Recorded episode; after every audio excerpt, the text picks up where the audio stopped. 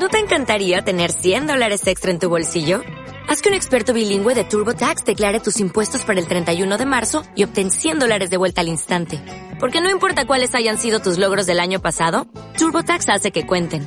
Obtén 100 dólares de vuelta y tus impuestos con 100% de precisión. Solo con Intuit TurboTax.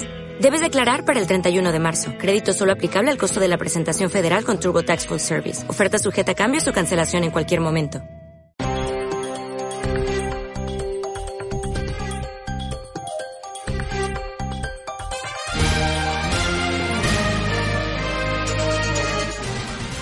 Estoy convencido de que muchos, quizá la mayoría, de los que se muestran favorables a la exhortación apostólica Amor y Leticia no se la han leído.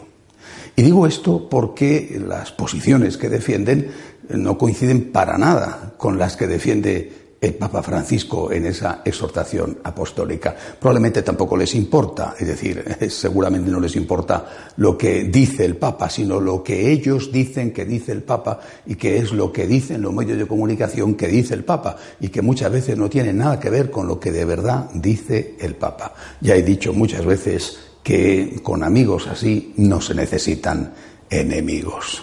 La verdad es que en la Amoris Leticia el Papa es clarísimo, rotundo, fuerte en la oposición radical, por ejemplo, a la ideología de género, al aborto, a la eutanasia.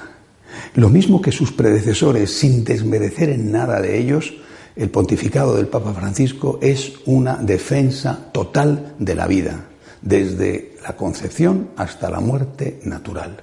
Un ejemplo de esto es lo que está pasando en Bélgica. Allí hay una congregación dedicada a la sanidad, eh, los hermanos de la caridad. Esta congregación, una congregación ya relativamente antigua, nació en el año 1807, aunque eh, eh, en este momento, al menos en Bélgica, se encuentra al borde de la desaparición por falta de vocaciones, como, como, otras. Es una congregación importante, de una forma especial en Flandes. tienen allí 15 hospitales, atienden sobre todo a enfermos psiquiátricos, eh, también ancianos, más de 5.000. Pues bien, han decidido los responsables, los hermanos responsables de la congregación en Bélgica, que en sus hospitales van a administrar la eutanasia, que es legal en ese país desde el año 2002.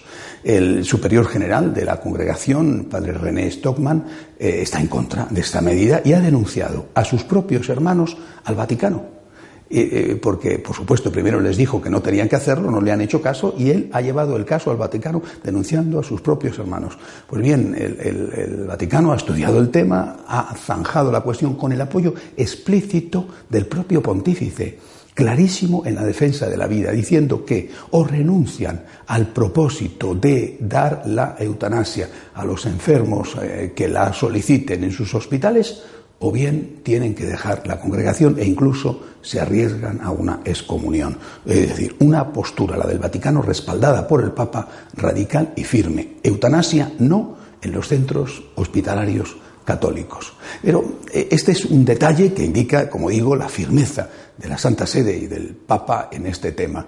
Pero es, es algo que nos permite ver el fondo de la cuestión, la eutanasia. La eutanasia está ya como un ave de presa eh, que se cierne sobre Europa. Europa es un continente avejentado, no todo igual, pero en su mayor parte, un continente avejentado, un continente donde además hay una elevada esperanza de vida y por lo tanto está en, en, peligro lo que se conoce como el estado de bienestar.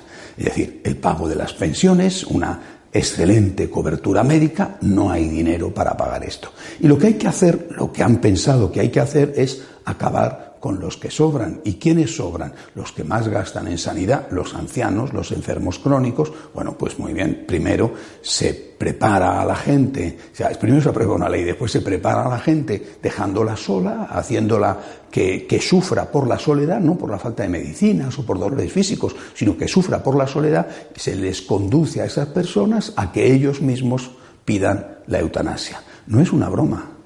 En Holanda, el 20% de las muertes son ya fruto de la eutanasia y la mayoría ancianos. Que no tienen dolores físicos más que los normales de, la edad que se tienen, pero sí que se sienten profundamente solos porque su familia, sus hijos o sus nietos los han abandonado, los han metido en algún lugar público y ya no quieren saber nada más de ellos. Es decir, la eutanasia se está planteando, sobre todo por la izquierda europea, como la forma de acabar con el déficit de la seguridad social, es decir, pocos ingresos debido a que hay cada vez menos jóvenes que, que trabajan y muchos gastos debido a que la gente vive mucho. Hay que acabar con los que sobran, hay que acabar con los ancianos.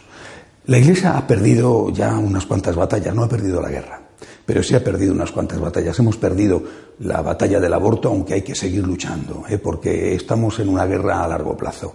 Estamos perdiendo, por desgracia, en muchos sitios la batalla de la ideología de género, todavía no al nivel del aborto, por supuesto, pero ya cada vez más se van implementando eh, leyes que van en esa directriz de la ideología de género. Y, ahora estamos dando o vamos a tener que dar la batalla de la eutanasia. Hay que darla. Y hay que darla porque nuestro deber es defender al ser humano. Nuestro deber es defender la vida. Nuestro deber es defender la familia. Y no podemos renunciar a esta batalla. No podemos renunciar a la defensa de la vida desde la concepción a la muerte natural. Afortunadamente, los papas han sido siempre ejemplares y pioneros en esta batalla. Lo hizo San Juan Pablo II, lo hizo Benedicto XVI y lo está haciendo con toda la firmeza el Papa Francisco. Lo de Bélgica es una señal, un aviso a navegantes para que todos vean que esto va en serio, que no es una cuestión de broma. Hasta la semana que viene, si Dios quiere.